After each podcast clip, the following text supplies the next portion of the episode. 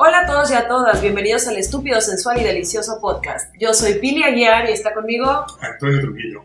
Y el día de hoy venimos a hablar de un tema, uff, interesante, divertido, levantan pollas, discusiones. De hecho, yo creo que lleva como varias discusiones. Es sobre la monogamia. Mito, realidad, existe, es un cuento. ¿Todavía creemos en Santa Claus? ¿Funciona? ¿Para qué funciona? ¿Cuándo funciona? ¿A quién le funciona? ¿Cuánto tiempo funciona? Y para eso tenemos a un invitado de lujo. Se llama Orlando Casares Contreras, nos lo estamos pirateando de La Blanca Mérida, Yucatán. Él es arqueólogo, tiene maestría en antropología social y así como lo ven de joven, ya es doctor en historia del arte y tiene una especialidad en divulgación de la ciencia. Pero una de las razones que nos hizo invitarlo, además de todo este montón de títulos y papelitos, es que es un cuestionador de lujo. O sea, no se queda con las creencias que nos inculcaron, sino se atreve, avienta, lanza su opinión y pues ustedes saben que esto lo valoramos un chorro. Bienvenido Orlando a nuestro estúpido, sensual y delicioso podcast. Este, pues muy buenas noches, muchas gracias por la invitación. Este, para mí es un gusto, un honor estar con ustedes.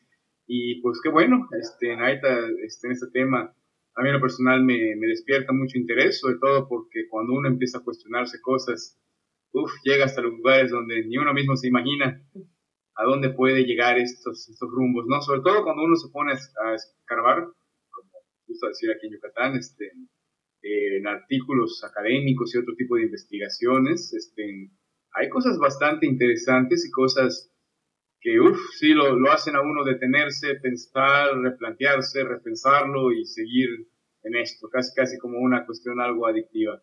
Muchas gracias por la invitación y pues aquí estamos para ir desmenuzando estos temas. Pues primero que nada, un traguito a la cerveza para relajarnos porque esa es la ventaja del podcast, que podemos como soltarnos de los espacios académicos. Yo quiero empezar comentándoles algo. Hace unos años estaba yo en un taller y eh, nos pidieron que escribiéramos sobre mitos o que nos cuestionáramos, eh, o cosas que nos cuestionaban, ni siquiera mitos, cosas que nos cuestionábamos. Y bueno, yo puse ahí un montón de cosas y entre ellas puse el mito, según yo, o sea, me cuestionaba la monogamia. No, bueno, ardió Troya por lo visto no era preocupante cuestionarse sobre otras cosas y sí sobre la monogamia. Acabó en pleito y batalla campal. Y desde esa época me quedé pensando, ¿por qué levanta tanta ampolla el decidir con cuánta gente compartes o no tu cuerpo al mismo tiempo? Bueno, no tan al mismo tiempo. Sí, porque es así como una cuestión como de monogamia seriales, ¿no?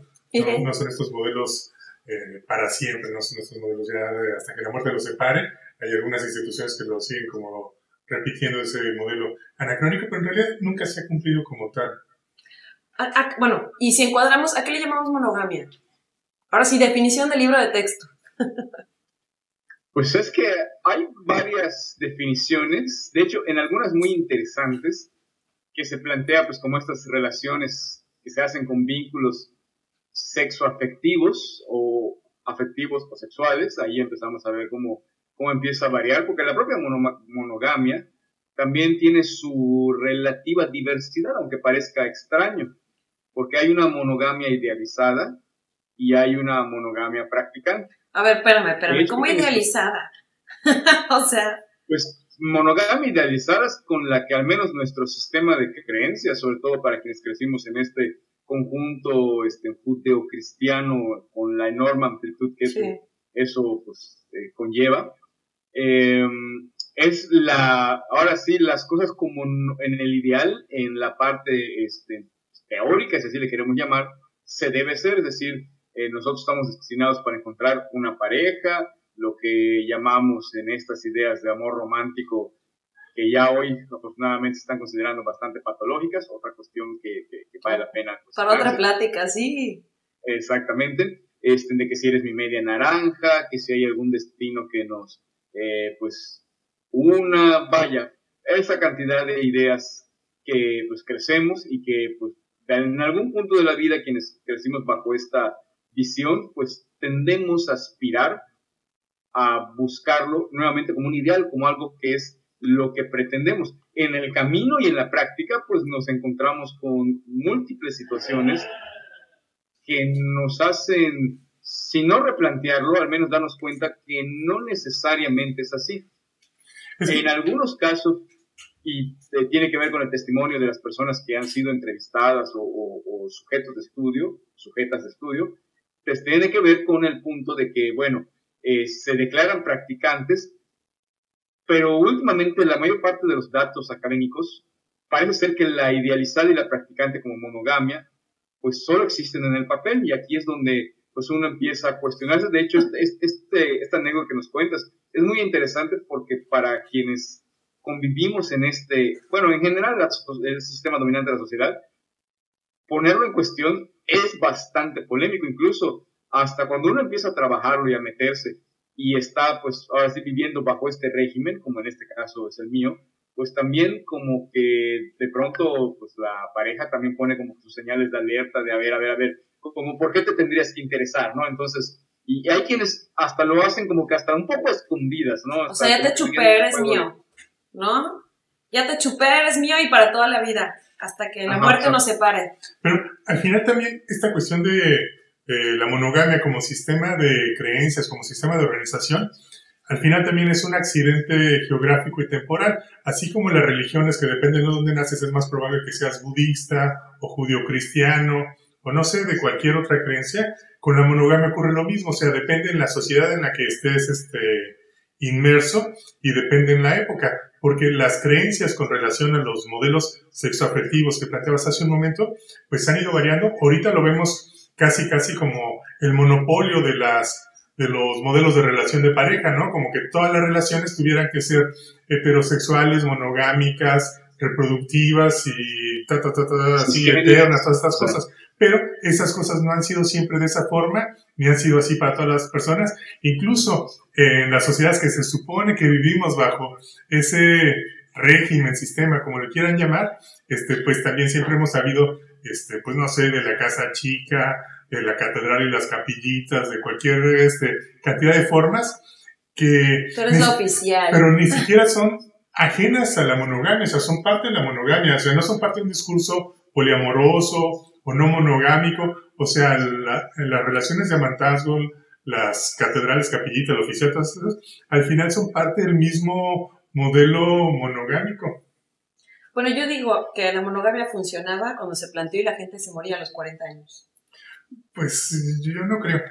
O sea, bueno. O sea, igual funcionaban otras cosas. Pero eso de pensar así como hasta que cumplas 80 y con el mismo chango.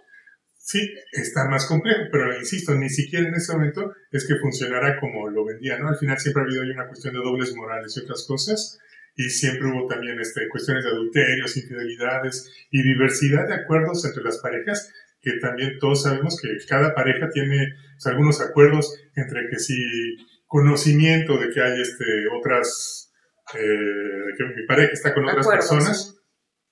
Y, además del conocimiento, si hay consentimiento, ¿no? Porque una cosa es tener conocimiento, o sea, porque que uno siempre se entera cuando le están poniendo los cuernos, pero no siempre como lo reconoce o está de acuerdo o acepta esa condición. Ok. Entonces, como una especie de resumen, es este concepto de la monogamia, hasta ahorita, tiene que ver con el lugar donde estés y la cultura donde estés. Es, un, es un modelo, es un modelo para uno de muchos. Hay, hay muchos modelos, ese es ahorita, digamos, como el predominante, el que está de moda donde vivimos, insisto, porque hay este, comunidades musulmanas que son polígamas o mormones que también son polígamos. Hay otras formas de vínculos. Aquí en lo judio-cristiano, digamos que ese es el predominante. ¿Se vale plantearse otros vínculos? Sí, de hecho, hasta si uno revisa los textos base de estas religiones, también uno encuentra relaciones no monógamas dentro del discurso oficial monógamo. Claro. Y aquí viene un punto, ya que les quisiera compartir un dato, ahora sí que como antropólogo, un dato histórico, este, que se remonta a muchos años. Nosotros, cuando empezamos nuestra carrera evolutiva, eh, ya como género Homo, este, dentro de los, del grupo homínidos, ya ni siquiera estamos hablando como el Australopiteco, que es lo que se supone comienza, sino un poquito después, ya lo que es el, Homo habilis, Homo erectus. Esta carrera evolutiva comenzó, eh, para dar una cifra redonda, 4 millones de, este, 4 millones de años atrás. Em, y tenemos evidencias, de, sobre todo desde, los, desde la antropología física, en aspectos fisionómicos que obviamente infieren directamente sobre nuestra conducta a través de observaciones, ya sea de nuestro pariente cercano, eh, más, más cercano, que son de los chimpancés, los bonobos, más que el chimpancé en sí mismo. Ellos escogieron la línea este, adecuada de vida. Y solo compartimos una diferencia de un 1.2% en nuestro material genético, lo cual, aunque es muy corto, pero al mismo tiempo es distante.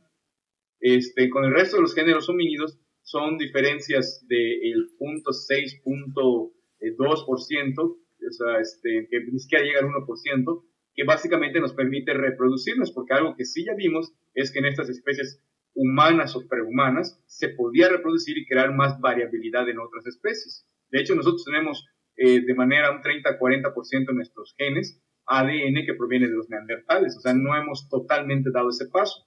Pero bueno, esto como para poner en general por qué se hace esta estimación de esos 4 millones de años. Eh, estas evidencias hablan de que mayormente eh, las formas originarias de organizarse son las más predominantes, entendiéndose que la hostilidad del clima de ese entonces eh, pues prevalecía la reproducción como acto de supervivencia. En este sentido, se ha, este, hay bastantes evidencias que nos implican que la forma original en la que se organizó los clanes era que, pues de alguna manera era una forma poliamorosa, este, no polisexual. La mujer es la que solía tener mayor número de parejas eh, que el hombre y la dominancia social por lo mismo que controlaba la sexualidad del grupo. Esto, eh, ¿cómo lo podemos constatar? No solo a través de la cuestión fisiológica, sino también a través de la cuestión arqueológica, porque las primeras deidades que han aparecido son deidades femeninas en alusión a la fertilidad. Y tenemos este, este modelo se mantuvo predominante por estos cuatro millones de años y ya las primeras incipientes eh, evidencias muy tenues de que empezaron algunas relaciones monógamas, más o menos ocurrieron durante el Neolítico, que es un periodo de 10.000 a 8.000 años antes de Cristo, este, que si nosotros lo hacemos en escala y lo ponemos en proporción, eh, porcentajes, tenemos que del 100% que son esos 4 millones de años que estamos sobre la faz de la, sierra, de la Tierra, perdón, solo un 0.25% de este tiempo aparecer la monogamia en una región muy concreta hasta donde tenemos que es en esta región que está por el Golfo Pérsico entre el Tigris y el Éufrates, donde surgieron la civilización y el estado sedentario, a partir de ahí aparece como un primer modelo y se presume, por lo que arqueológicamente tenemos hasta la fecha, que de ahí se fue extendiendo en algunas regiones con relativa lentitud. Es decir, ni siquiera tenemos este 1% de nuestro tiempo en el planeta siendo monógamos. O sea, llegamos tarde a la fiesta. siempre ha habido muchas fiestas, hay muchas fiestas ahí simultáneamente, hay unos reps por allá, otras cosas este, incluso justo mucho del modelo que tenemos de organización, pues viene de la familia romana, ¿no? O sea, viene este sí, de, aquí a la vuelta, que, años al final es un modelo de organización que era para esclavos, ¿no? De ahí este, la etimología, la palabra familia, viene de famelus, y viene de una forma de, esclavitud. Hay una definición que me encontré de Gail Rubin que me gustó, que habla de la monogamia como un sistema de parentesco, pero dice, es una imposición de fines sociales a una parte del mundo natural. O sea, al final como reconocer esta cuestión que es una imposición y que muchas veces tiene más que ver con cosas como la propiedad privada, porque al final tiene que ver para las herencias, para, este, pues no sé, me junto yo con alguien más o menos de mis mismas condiciones socioeconómicas y para que tengamos hijos, entonces, este, porque ella tiene gallinas, yo tengo marranos y entonces pues, vamos a tener más animales, este, y tiene mucho más que ver con eh, propiedad privada y con otras cuestiones, o sea, el amor romántico es mucho más para acá, ¿no? O sea, es un invento mucho más reciente. ¿Tendrá que ver con el asentamiento de los, del patriarcado? Pues se ha presumido que sí, que de hecho las primeras zonas patriarcales surgen a partir de la sedentarización, de la capacidad de un grupo de personas de ya no este, asumir ciertas actividades que no son exclusivas de los hombres, hay hasta donde sabemos una relativa predominancia en hombres, porque también hay mujeres cazadoras, pero el hecho de que pues evolutivamente tengamos más capacidad por la testosterona de ejercer fuerza para protección, agresión, etcétera, creó un punto de desventaja en donde yo asumo un territorio y personas, cosas, animales dentro del mismo territorio. Son mis terrenos. Uso mi fuerza física para defenderlo o para robarlo, adquirirlo, cual sea la combinación. Y en algún punto me imagino que se dieron cuenta que esta diferencia simétrica se usó también para tener esta idea de la posesión de mujeres y ahí es donde empiezan a cambiar los discursos este, religiosos que de alguna manera legitiman esta cuestión económica. Algo muy interesante, ahorita que mencionabas esto de lo económico, por ejemplo, eh, se asume que en el pasado, no, al la mujer tener el dominio de la sexualidad, pues los hijos eran de todos porque yo, como una de las tantas parejas, de hecho, en los animales que tienen la glande más eh, grande, valga la casi redundancia. Este, la redundancia. Es, glande, Está grande tu glande. La, esta situación, pues lo que hace es que. se, abstuvo de presumir, ¿eh? Se abstuvo, se controló. para que el material que uno va a, a, poner, pues tenga mayor eh, ventaja y en el proceso, pues la que gana es la mujer. De hecho, cuatro millones de años este, permiten esta capacidad multiorgásmica, es una de las tantas evidencias que tenemos, este, que se hayan desarrollado órganos que tienen una sola función específica como el clítoris, que es eh, pues dar placer, y sobre todo que en comparación, otra simetría que se da en estas relaciones, este, me voy a poner en la parte un poco binarista, aunque sé que esto no aplica en la realidad, este, al menos no totalmente, pero entre hombre y mujer, este, pues obviamente la mujer está equiparada para ser una máquina sexual, en tanto el hombre tenemos muchas más limitaciones. Eh, ese es un dato pues, muy evidente que en antropología física se ha confirmado. por eso se requiere tanto control. Ojo, ojo. Pero no todas las parejas son heterosexuales.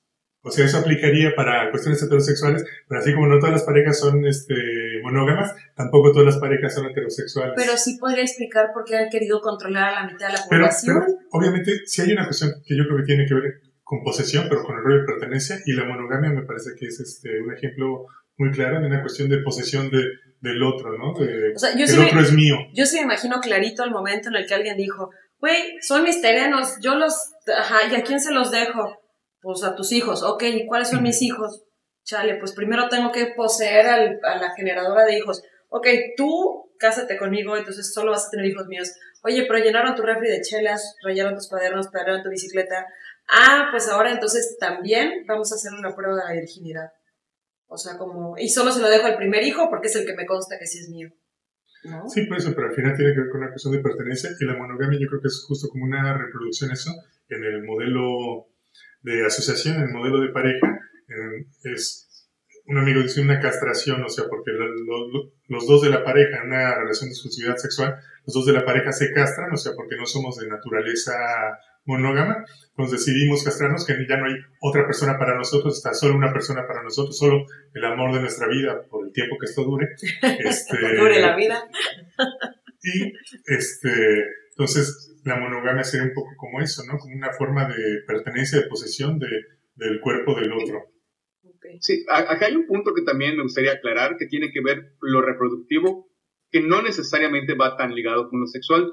Hay ciertas escalas y teorías, como ustedes ya saben, este, una de estas pioneras que ahorita ya tiene, pues ya ha mejorado, porque originalmente pues, tiene sus detalles, sus lagunas, que es la escala 15, este, que habla de estas fluideces que obviamente no es tan rígida como se propone, pero al menos en lo personal, digo, no soy sexólogo tal cual, pero pues desde la perspectiva antropológica, sí se ha visto evidencias en donde grupos de clanes, aún independientemente de su preferencia sexual, que no es una orientación determinante, saben que hay una función reproductiva que tienen que asumir, pero que eso no les priva necesariamente de otras funciones sexuales más eh, afectivas, menos más placenteras. A, lo reproductivo, sobre todo entendiendo que la tasa de mortalidad infantil en esos años, este, en esas eras de hielo, era tan elevada que más hijos, más eh, pertenecientes al clan, era eh, pues mayor su posibilidad de supervivencia de todos.